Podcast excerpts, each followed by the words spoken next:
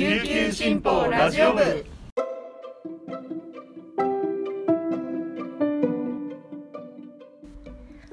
おはようございます。沖縄から届ける声の長官、琉球新報ラジオ部です。2021年8月2日月曜日。本日のパーソナリティはデジタル編集グループの玉木恵里子が担当します。今日の那覇の予報は曇り一時雨。最低気温27度、最高気温31度となっています。さあ、8月が始まりました。新しい1ヶ月も頑張っていきましょう。それでは、本日のピックアップニュースをお届けします。沖縄の感染、ロックダウン相当。2週間外出自粛要請。新型コロナウイルスの感染急拡大を受けて、玉城デニー知事は1日、県内の医療界と経済界、市町村の代表者と県庁で会合を開き、15日までの2週間の外出自粛などを呼びかける緊急共同メッセージを発表しました。4社が共同でメッセージを出すのは初めてです。県内の感染状況は海外諸国ではロックダウン相当のレベルだとして医療崩壊が現実なものとなりつつあるとの強い危機感を表明しました。県内で1日に新たに確認された新型コロナの感染者は367人でした。6日連続で300人を超える感染者が出続け、1日時点の入院中や自宅療養などを合わせた療養者数は2757人、直近1週間の感染者数は2397人とともに過去最多を記録しました。緊急共同メッセージでは、1、今後2週間は外でも家でも集まらず出かけない。2、県外や離島との往来は規制を含めてやめる。3、ワクチンを積極的に接種するの3点を打ち出しました。会合後、玉城知事は、やはり人流を抑制すること、人と人との接触を極力控えることが重要だ。セルフロックダウンのつもりで行動を抑制してほしいと語りました。続いてのニュースは昨日日曜日の経済面からお伝えします。コロナで減収最多66社。2020年度県内売上高ランキング。東京商工リサーチ沖縄支店は7月31日、2020年度の県内企業売上高ランキングを発表しました。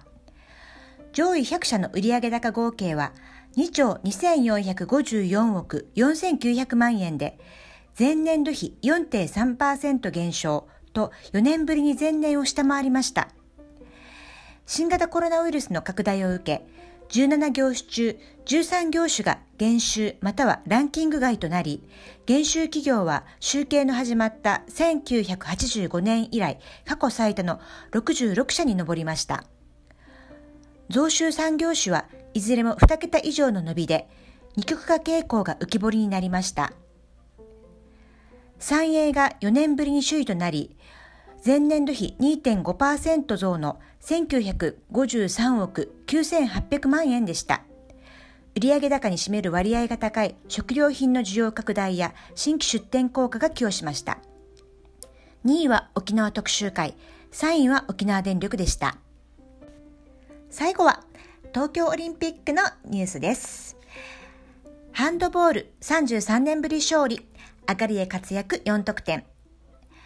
東京オリンピック第10日目の1日、ハンドボール男子の日本は予選リーグ最終戦第5戦で、ポルトガルに31対30で競り勝ちました。日本がオリンピックで白星を挙げるのは前回出場した1988年ソウル大会以来33年ぶりです。県出身のアガリエユートは競り合う最終盤にゴールを決めるなど活躍を見せ4得点でした。通算成績は1勝4敗。日本はグループ B の最下位で決勝トーナメント進出は果たせませんでした。アガリエは目標としていたベスト8に行けなかったのは非常に悔しいけど、このチームで1勝できたのは嬉しく思うと語りました。以上、本日のピックアップニュースでした。今日紹介した記事の詳しい内容は、琉球新報のウェブサイト、琉球新報デジタルでもご覧いただけますので、ぜひチェックしてみてください。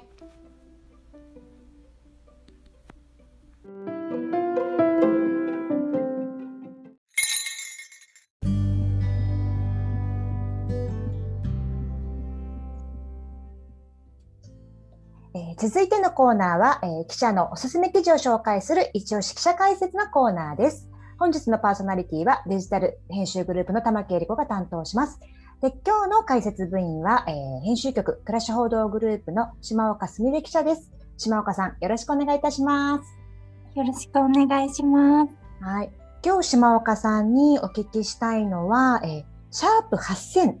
という、はい、まあ、電話電話番号？なんですけど、シャープ8000というね、あの、多分子育て世代はよく知ってるけれど、そうじゃない世代には、ちょっと、なんだろうって思うような数字だと思うんですが、このことについてお話を伺いたいと思います。はい、早速、シャープ8000、何なんでしょうか？はい。えっと、シャープ8000は、まあ、夜間だったり、休日に急に子供が熱を出したり、まあ、怪我をしてしまったりした時に、まあ、すぐに救急病院に連れて行った方がいいのか、それともちょっと様子を見て大丈夫なのかとか、対応に迷った時に、まずちょっと電話をして、まあ、看護師さんの意見を聞くことができる問い合わせ先になります。うん、これはまあ電話で、まあ、シャープ8000っていうふうに電話をすると、まあ、看護師さんにつながって、はい、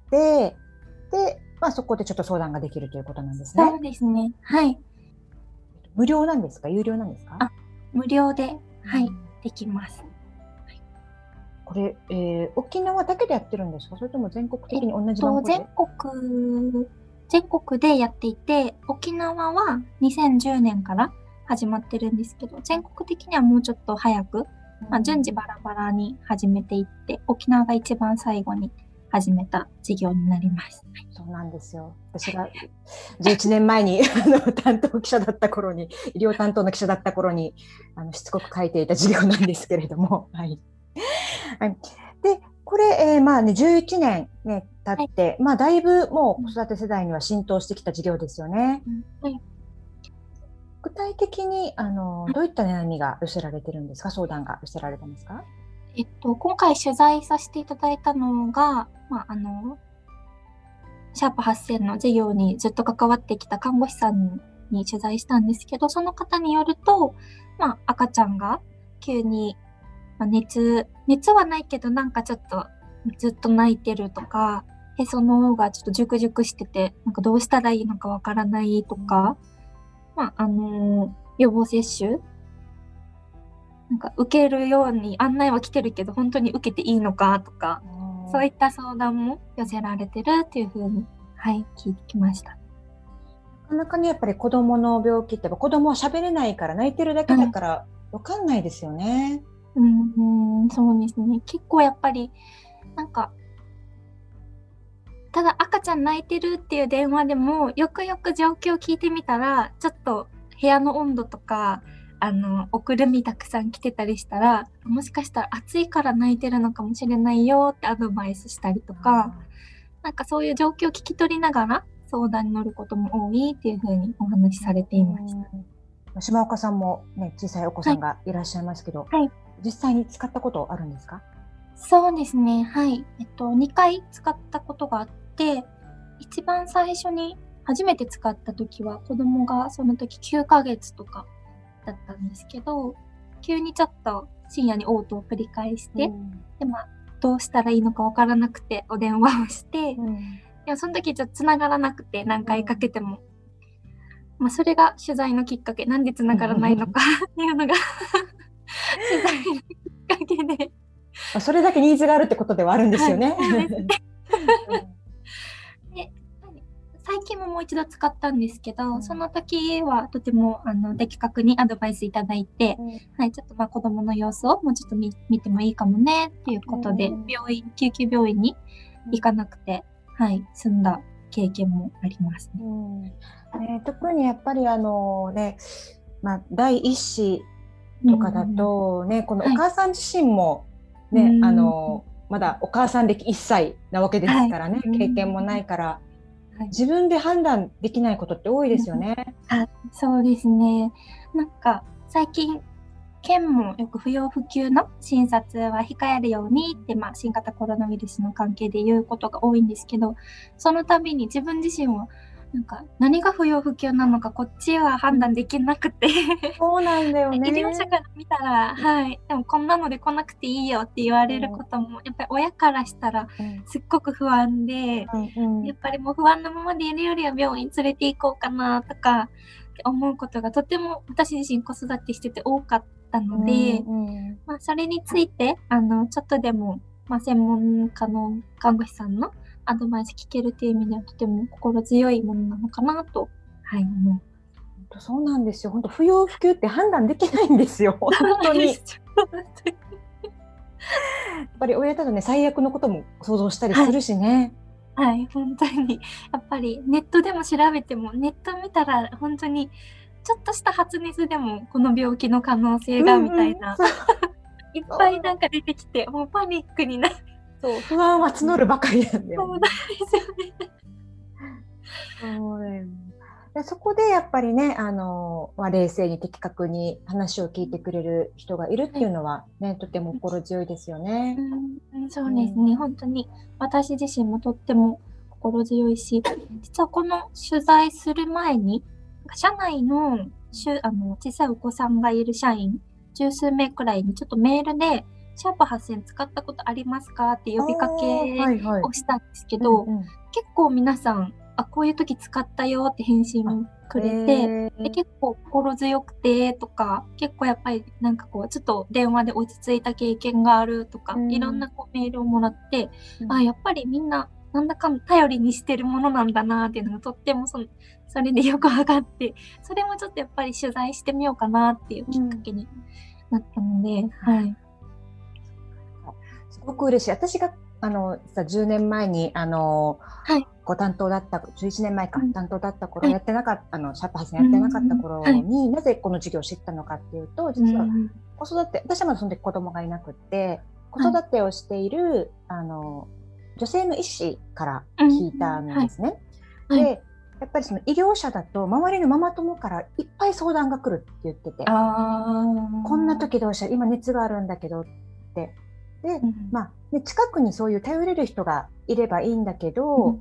みんなそうじゃないよねって。で、やっぱり大体聞いてるお母さん、聞いてくるお母さんって不安だから聞いてきてて、で、じゃあ、ね、この実家のね、お母さんとかに聞けばいいじゃないかっていうと、やっぱり親世代だと、あの、もう医療の常識が違っていたりするから、すごくなんか、あの、医療ってもね、5年、10年でだいぶ常識変わっちゃうから、そこですごい的外れなアドバイスをされてしまうこともあったりするとか、で、最後は喧嘩になってしまうとか、そういうのがあって、やっぱり医療者に聞くのが一番だよね、みたいなことを聞いて、あこれ大事なんだなって思ったんですよね。だから実際にね、この授業が始まって今そんな風に使われてるっていうのは、私もすごく嬉しいというか。私も子供妊娠するまで全然知らなくて、妊娠してから産婦人科とか、なんか母子手帳とか、でシャープ8000って見て、あ、こんなのがあるんだってずっと目にしてたので、今あってよかったなって本当によく思います。ですよね。やっぱりこの、まあ、またね、その、なんていうの、各家族だったり、まあ、兄弟の数も減ってるから、あのね、身近に相談できる、ね、あの人がいないっていうお母さん。お父さん、お母さんも多いはずなので、はい本当にそういう不安にね、寄り添えるうん授業ですよね。そうですね。うんね課題ってあるんですか、こう、11課題はうんそうですね。結構、あの、寄せられる相談の中には、あのもう虐待してしまいそうとか、もう子供をイライラして手あげてしまいそうとか、まあ、子供が熱出してるけど、病院に行くお金もなくて、薬も買えなくてっていう、結構もう深刻な、あのー電話が来ることも少なくはないそうで、ただやっぱり電話相談なので、一度もう電話が切れちゃうと、その後、支援の手が差し伸べられないっていうところをとても痛感しているっていうふうに、各業界の方がおっしゃっていて、やっぱりそういった過程をどうやって具体的に行政の窓口だったり、保健師さんの支援の方につなげていくのかっていうのは、やっぱりこれからとっても大きな課題っていうふうにおっしゃっていました。せっかくつながったというかね、こう、うん SOS が出てるのに、これを上手に受け止めて専門家同士でつなげることができたら、本当にもっといいですね。うん、なるほど。シャープ8000、えっ、ー、と、無料で、えー、はい、相談が受けられる授業で、はい、えーはい、やってるのはいつでしたっけ？はい、えっと、やっているのは、平日の午後7時から、翌朝の、えー、午前8時まで。で、休日は24時間対応しています。はい。ですので皆さん、あのね、子供がいらっしゃるお父さんお母さん、この番号を覚えていてください。はい。今日は、えー、暮らし報道グループの、えー、島岡さんにお話を伺いました。島岡さん、ありがとうございました。ありがとうございました。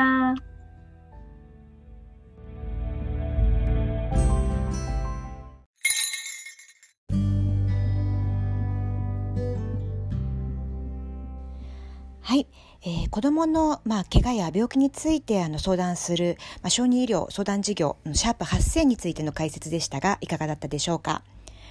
はい、私が、えー、10年以上前に、まあ、医療担当をしている頃に、まあ、この事業のことを知ったんですけれども実はその頃、まあ、沖縄県内でもあの小児科の医師不足っていうのが、まあ、顕在化してきていて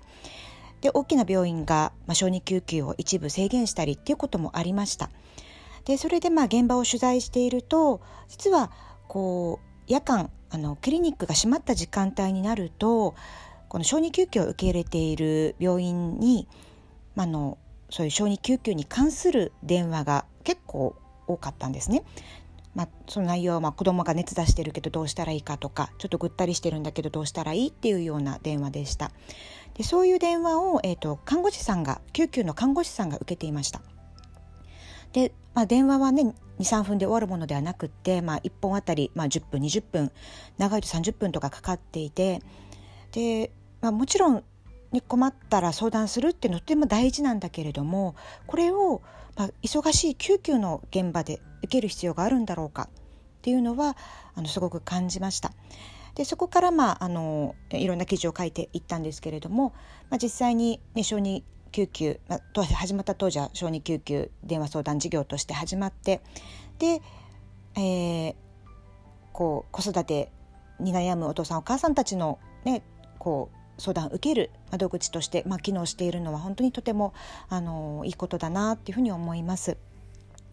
であのその時も思いましたし今日の解説島岡さんの話を聞いて思ったのがやっぱり医療の現場っていうのはあの命を守る、まあ、最後の砦の一つなのでやっぱり社会が抱えている問題とかこう歪みっていうのがあの見えてくるところでもあります。で島岡さんはあの、まあ、虐待だったり、まあ、福祉につながないといけない事例をどうするのかっていうのが今後の課題だっていうふうに言ってましたけれどもあのそういうところもまたねあの現場の声からあのじゃあどういった仕組みが必要なのかっていうのをあの考えていきたいなっていうふうに思います。はい。それでは今日も一日頑張っていきましょう。いってらっしゃい。